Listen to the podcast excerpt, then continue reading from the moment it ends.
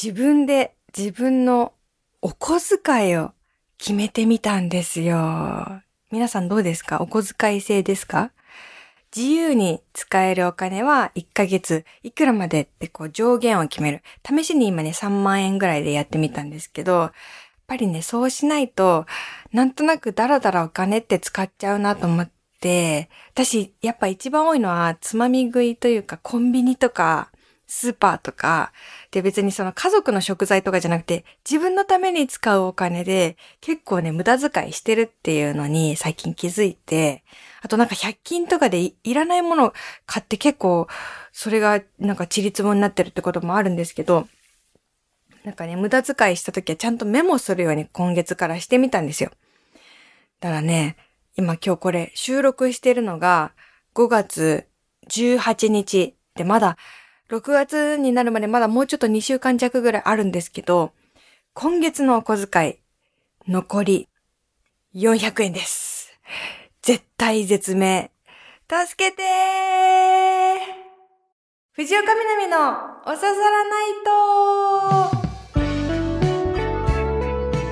皆さん、やっほー藤岡みなみです。今週もポッドキャストオリジナルでお送りしていきます。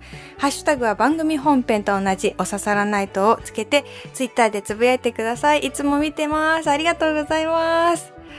いや、今思ったんだけどさ、助けてーからの藤岡みなみのおささらナイトっていうこの入り方劇場版ドラえもんのタイトルの入り方と全く同じだと思った自分で。いつもさ、のび太がさ、泣きながら、ドラえもーんってこう助けを求めて、で、タイトルになりません？あれを今思い出した。うん。先月ね、おささらナイトの本編では、朝をテーマに1ヶ月間お送りしてたんですけど、ポッドキャストでもね、朝のお悩みとか工夫をね、引き続き紹介したりもしていましたよね。覚えてますか？そうで皆さん最近の朝はいかがですか？朝をテーマにね、こうやって対話というかいいろいろ喋ってみたらね、皆さんからお便りをたくさんもらったことで、今も私、朝になると、あ、今、どこかで誰かがトーストに切れ目を入れてるんだなとか、今服決まらずに困ってるんだなとか、どっかで洗い物を増やさないように、ラップで朝ごはんを包んでる人がいるんだなとか、なんかね、一人でいる時もみんなの朝を感じられるようになって過ごしているような気がしますね。うん。で、最近の私の朝は、ね、やっぱね、性格出るなと思うんですけど、むちゃくちゃ極端。もうね、ザ・丁寧みたいな日もあれば、うーん、もう、朝ごはんも食べない、何もできないみたいな、虚無みたいな日もあるし、超ジャンクみたいな時もめっちゃあるんですよ。例えば今週で言うと、3日連続めちゃくちゃヘルシーな朝ごはんを食べて、もうね、庭で朝からね、優雅にレタスとかバジルを摘んでね、で、洗って、チーズ2種類、ミックスナッツとドレッシングをかけて、で、ゆっくり食べるみたいなことをしたりね。自分のためだけに果物を剥いて、で、紅茶を入れてきれいに盛り付けたりみたいなことをね、して、ああ、優雅ないい朝だな、みたいな日もあったんですけど、やっぱ絶対反動みたいなのが来るんですよ、私の場合。3日丁寧なサラダを食べたら、次の日の朝は、辛ラーメン。もう台無しでしょ？健康ライフ的には。ね、朝から辛ラーメンって人によっては信じられない。っていう人が多いかもしれないんですけどね。食べたくなるんですよ。それでね、私のものすごく好きな食べ方があって、伝授したいんですけど、まず少なめのお湯と牛乳を沸騰させるんですね、鍋に。で、そこで麺を茹でるんだけど、汁気を飛ばす感じで少ない水分量で茹でる。なぜかというと汁なしラーメンにしたいから。で、やっぱ汁なしラーメンの味なんですけど、スパイスがついてるじゃない？このインスタントラーメンに。その辛ラーメンの場合は、汁なしにすると、このスパイス全部入れると辛すぎるから、もうね、半分でも多いですね。3分の1から4分の1ぐらいで十分なので、ちょっとだけそのスパイス入れて、で、煮るんですけど、火薬もついてるけど、私その火薬にあんま魅力感じてないので、入れず、代わりに後から万能ネギとか入れたりしてて、で、これが一番大事。蜂蜜を入れるんですよ。割とちゃんと。まあ、あとは糖分が気になるので、蜂蜜の代わりにラカントっていうカロリーゼロの甘味料を入れることが多いんですけど、そういう風に結構甘くして、甘辛くすんの。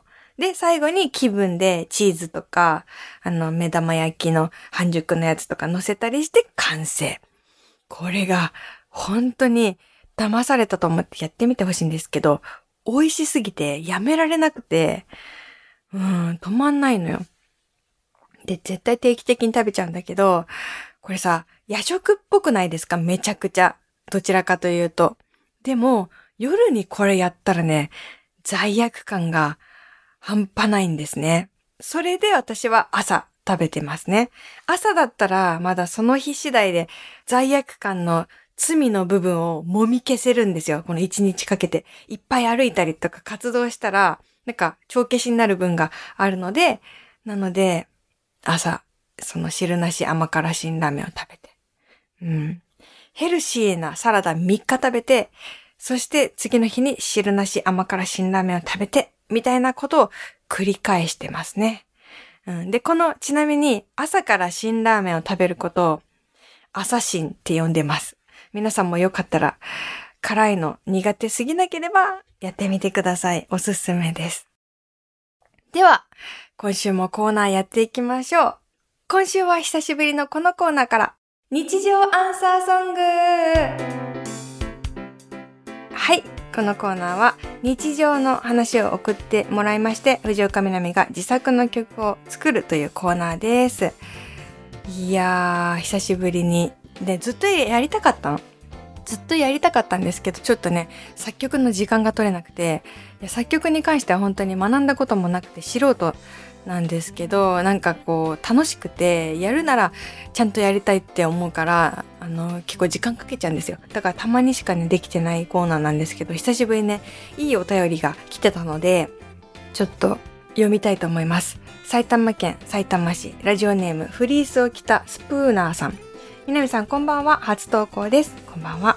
最近毎日南さんの曲を聴いて癒されているんですが、自分もこんな癒しの曲を書きたいという衝動に駆られ、先日家庭で起こった何気ない幸せな日常を詩にしてみました。南さん、いいなと思うフレーズがあったら、ちょっとだけメロディーとタイトルをつけていただけませんか？無茶なお願いでごめんなさい。それではまだ寒い日もあり体調を崩しやすい季節ですのでくれぐれもご自愛ください。応援してます。ありがとうございます。でね、歌詞が来たの初なんですよ。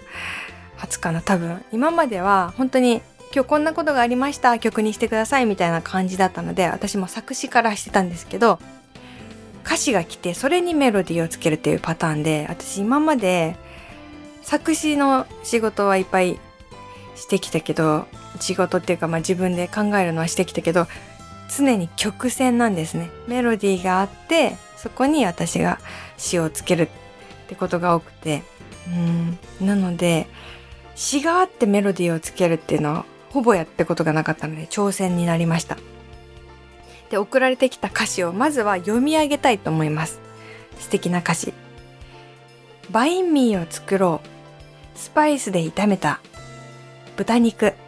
余ってたリーフレタス、得意のナマスをいっぱい詰めて、ナンプラーを垂らして食べよう。かぶりつこう。美味しいけど何かが足りない。あの店の味には到底及ばない。こんなに美味しいものを詰めたのになぜだろう。何かが物足りない。そうだ、パクチーを入れ忘れてる。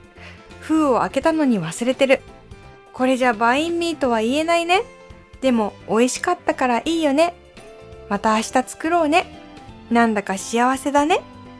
というね、まあ、詩が送られてきまして、バインミーわかりますベトナムのサンドイッチで合ってます？美味しいよね。私もベトナム行ったことあるけど、バインミー、なんで、もうただのサンドイッチじゃないなと思って、なんでこんなに美味しいんだろう。パンもちょっと硬くてね。うん。スパイシーで確かにパクチーがいい味出してるんですけどあれが入るとぐっとその本場っぽくなるのかな？なんか風味が。それを忘れちゃったっていうこのほっこり日記みたいな話なんですけど、これにね、ちょっと曲をつけてタイトルも考えてみました。なかなかね、いい感じの雰囲気になったと思います。サビでね、みんながこう、ライブで手を左右にこう振ってる景色が見える感じのね、ノリになったので、聞いてください。藤岡みなみフィーチャリングフリースを着たスプーナーさんで Love Me by Me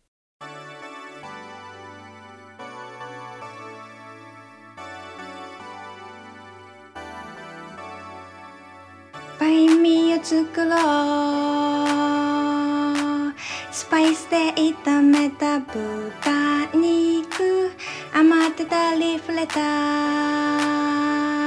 ス得意のナマスをいっぱい。詰めてナプラを。垂らして食べよう。美味しいけど何か足りない。何か足りない。何かが足りない。あの店にはとて及ばない。とて及ばない。とて及ばない。こんなに美味しいものを詰めたのになぜだろう。何かが物足りない。パクチーを入れ忘れてる入れ忘れてる入れ忘れてる。封を開けたのに忘れてるのに忘れてるのに忘れてる。バインミーとは言えないでも美味しかったからいいよね。また明日作ろうね。なんだか幸せだね。また明日作ろうね。なんだか幸せだね。はい、お聴きいただきましたのは、藤岡みなみフィーチャリング、フリースを着たスプーナーさんで、Love Me by Me でした。いかがでしたでしょうか？ちょっとね、ほとんどこの詩はいじってなくて、繰り返したりとか勝手にしてるんだけど、ほぼこのままで、なんかすごく、うん、この日の幸せ感が、あの、うまく入れ込めたんじゃないかなって思ってますよ。うん。バイミー食べたくなってきましたね。うん。えー、日常アンサーソングのコーナー14曲目でした。もうアルバムができる。クオリティは全然ダメだけど。ねいつかなんかお刺さらないとのライブやれたら楽しそう。そしたら、この Love Me by Me で皆さん手を振ってください。また皆さん、曲にしてほしい日常の一コマがあったら気軽に送ってください。使ってほしいなんか音とかあったらそういうのも送ってください。待ってます。続いて、純喫茶南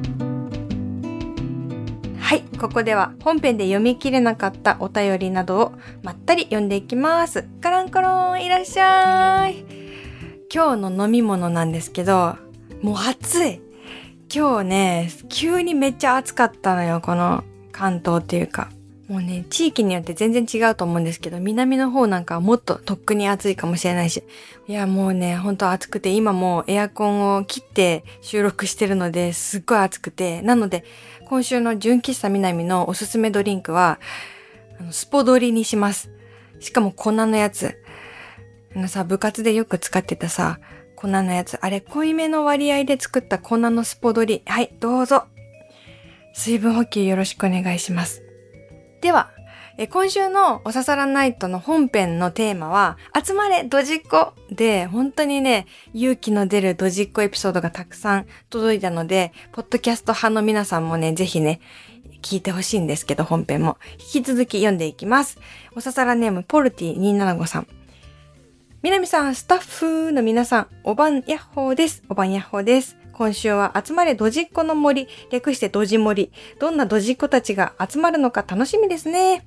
まあ私は、常日頃神経を研ぎ澄まして生きているので、ドジなことは一切しません。焼きそば弁当を作るときに最初にソースも入れてしまい、薄い焼きそば弁当を食べたり、お風呂に入ろうと給湯ボタンを押したはいいが、線を閉め忘れて130リットルのお湯をただ捨てたり、会社でドアを開けて入ろうとした時、まだ開けていないのに体が先に入ろうとしてガラスドアに激突したり、そんなことは一切ありません。あ、なんか、一切ありません。ドジなことは一切しません。と言いつつ、このドジの内容がとても詳しい、具体的。お察しします。本当に。これあるよね。いやー、お風呂の線を閉め忘れて130リットルのお湯をただ捨てたり。いーや、よくあるけどこんな風に表現されると余計きついな。うん。日常的に私もあることばっかりでしたね。続いて、おささらネームタラノスケさん。こんばんは。皆さん、スタッフの皆さん、こんばんは。今週のテーマですが、つい先日やらかしたばかりの出来事。名古屋で同じアーティストのライブ2本立てに参加したんですが、1本目はトークライブ、2本目はバンドライブでタオルを回す曲があるので、トークライブの後にタオルを購入。2本目のライブまで時間があったので、近くで開催している、毎年通っている画家さんの個展へ。近いとはいえ、ライブに遅れないようにダッシュで移動したんですが、それが失敗に。カバンのチャックが全開で、個展を見た後にライブ会場に戻ったら、タオルをどこかで落としていたことに気づきました。整理番号が良く、最前列で見れてめちゃくちゃ楽しんだんですが、タオルを回す曲では何も持たない右手をぐるぐる回し寂しい気持ちに。しかし、ライブ後にドラマが。帰りにダメ元で会場の外でタオルの落とし物がなかったかを係員の方に尋ねたら、届けられてますよとの返事。なんと途中で立ち寄った古典で落としていて、ライブの合間に立ち寄ったことをお話ししていたことが幸いして、古典の主催者さんがライブ会場まで届けてくださっていました。そしてタオルも綺麗に袋に入れられていて、私がオカメインコを飼っていることからイラストまで描かれていました。遠くから名古屋にお越しいただいているのに、こんな優しさに溢れた対応に泣きそうでした。直接お礼を伝えられていないので、次回の個展の際には名古屋名物をこれでもかと持参したいと思います。わー、すごい、こんないい人がいるんだ。わざわざ、だって自分のその個展の会場ではない、ライブ会場まで届けに行ってくれて、素敵な方ですね。心に残りますね。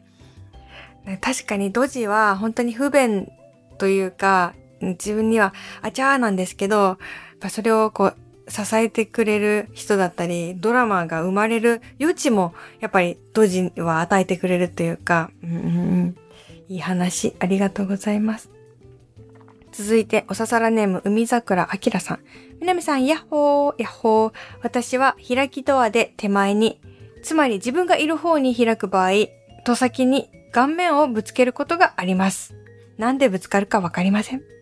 ドジなんでしょ？よくあります。あ、開きドアで自分にバーンってぶつけちゃうことね。あるよね。なんか、私、私もある。私、本当にね、ぶつかってるね。よくぶつかってるね。見えてないわけじゃないし、注意してないわけじゃないのに、ぶつかってる。でもさ、やっぱさ、そんなもんじゃん 人って自分への期待値も最近すごく下がってます。なんか、全部がコントロールできちゃうっていう方が怖くない？だってなんか、それって本当にコントロールできないイコール自分のせいみたいな感じでさ。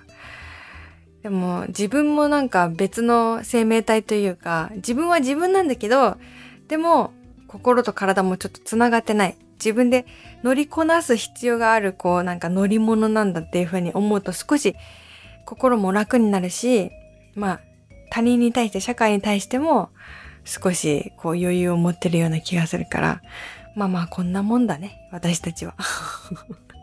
続いて、スタナ町おささらネームルトランブルさん。みなみさん、スタッフの皆さん、こんばんは、こんばんは。ドジの大半は不注意と学習能力の欠如によって引き起こされます。ある日のこと、携帯のメールが送信できなくなって血の気が引きました。やばい。このままではおささらナイトにメール投稿できない。サービスセンターに相談しても一向に容量を得ないので、覚悟を決めて 50km 先の携帯ショップに修理を依頼すべくスクーターを走らせました。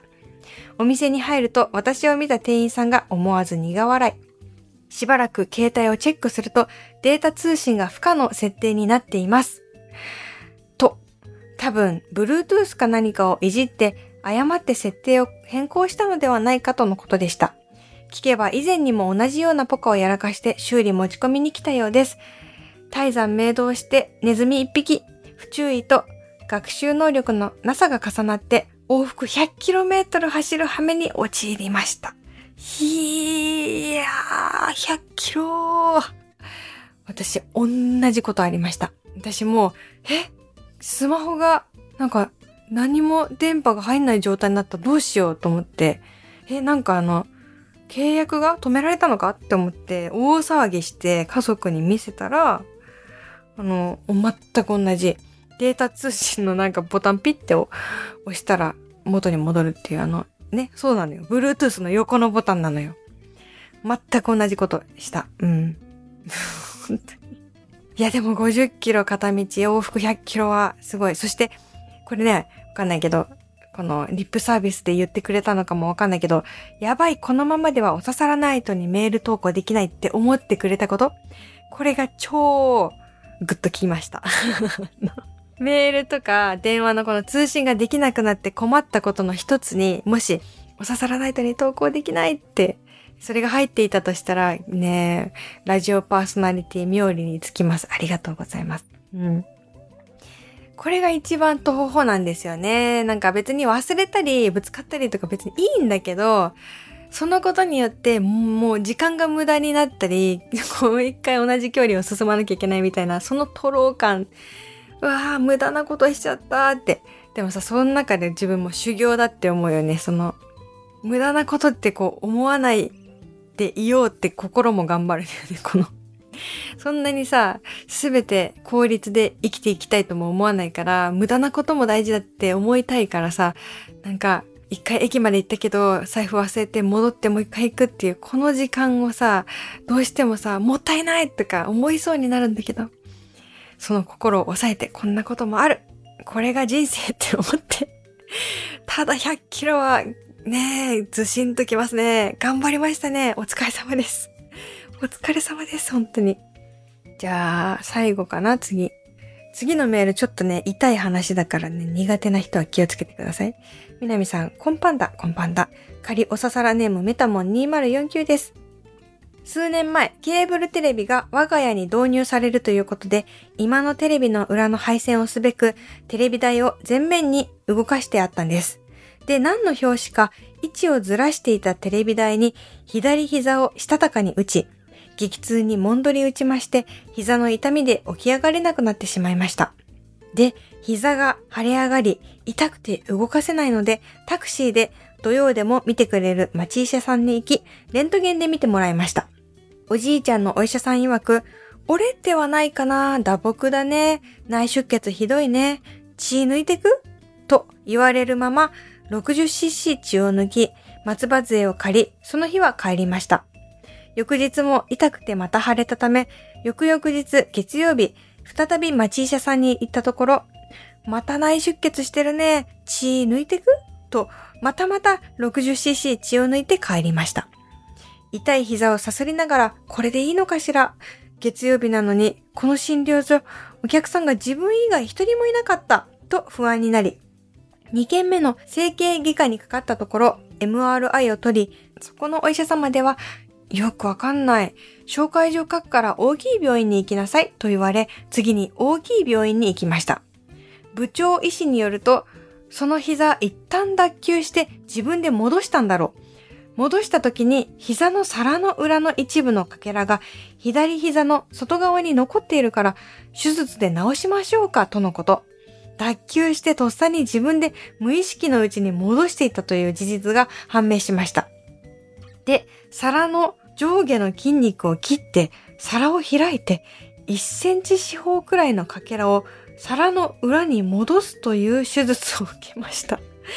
怪我した前後の記憶は定かではなかったんですが、妻に聞くと、ぶつけるまであなた鼻歌を歌っていたわよと言っていまして、なんだかなと思った。失敗しない私の楽しい思い出話でした。ちゃんちゃん以上です。痛い話だ。いやー、病院3軒も行ったんですか。うーん。で、皿って、もうやっぱ戻さなきゃいけないんですね。ね、膝の皿も。やっぱさ、あの、器？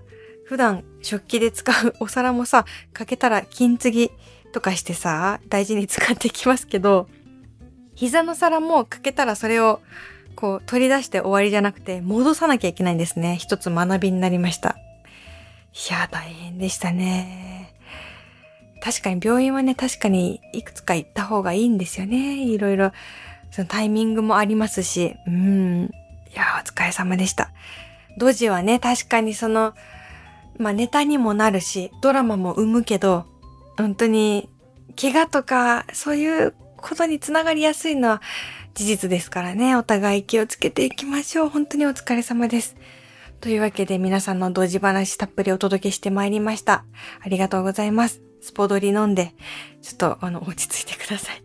はい。というわけで、おささらないとのポッドキャスト、他にもいろんなコーナーがございます。一個ね、やりたいのが、ちょっと前に、これ本編だったか、ポッドキャストだったか忘れたんですけど、なんか僕は血のパンの人ですっていう人がいて、要は、その、服をさ、選ぶのって大変で、朝の時間も取るから、自分は血のパンの人だってこう 思い込んで、別に周りからそう思われていいってことで、もう血のパンばっかり履くようにしたって。それで、やっぱり時間も省略できるし楽だって話があって、で、自分はこれの人だっていうのあるじゃない？